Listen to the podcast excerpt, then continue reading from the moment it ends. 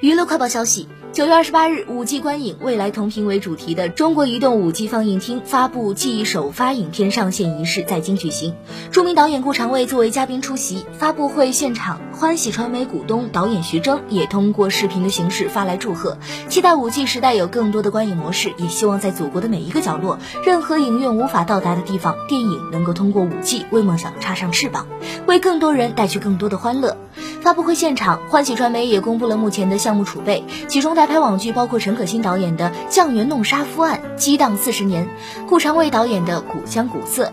王家卫导演的《天堂旅馆》；代拍电影包括宁浩导演、刘德华主演的《全民明星》等。